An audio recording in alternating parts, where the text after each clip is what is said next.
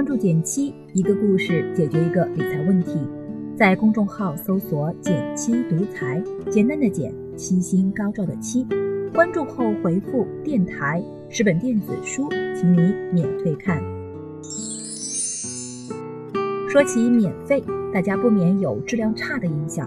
但是很奇怪的是，面对质量很差的免费物品，我们不仅不会对质量做出要求。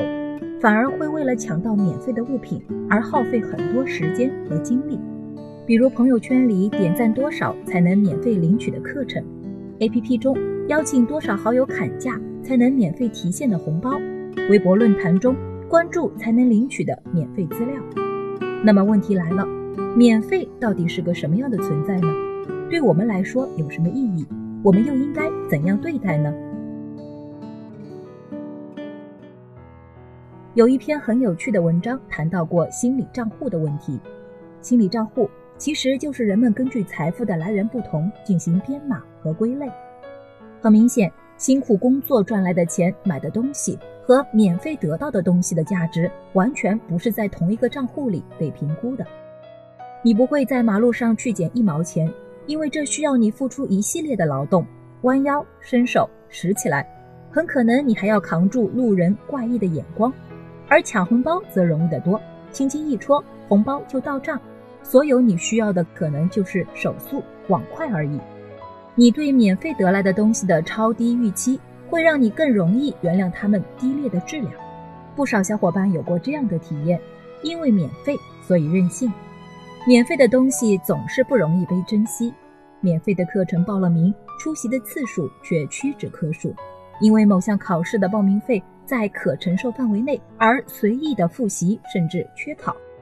有的人甚至会为了压迫自己学习而去报几万块的培训，似乎不付出代价，体会一下肉疼的感觉，就不能感受到价值的重量。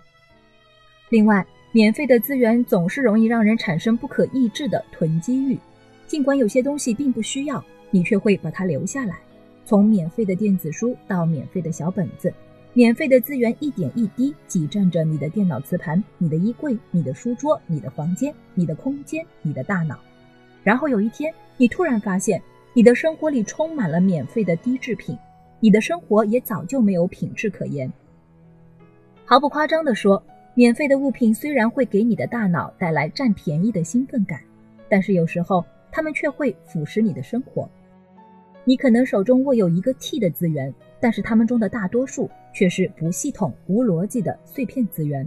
也许囤积收藏的时候，你并不会太注意它们的内涵，但是到用的时候，你才发现，系统的筛选、整理它们，不仅会耗费你大量的精力，而且很多号称宝贵的资源根本就无质量可言。你可能会因为免费得到了一本电子书、一件文化衫、一双袜子而觉得又节约了一点，但是在节约的逻辑背后。你往往要付出精力被挤占的代价。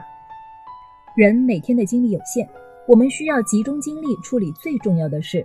长期被免费的东西占用注意力，很容易就会陷入低层次的思维模式中，而忘了人生最重要的事就是站在一个更高的高度统筹资源。在英文里，free 同时代表着免费和自由。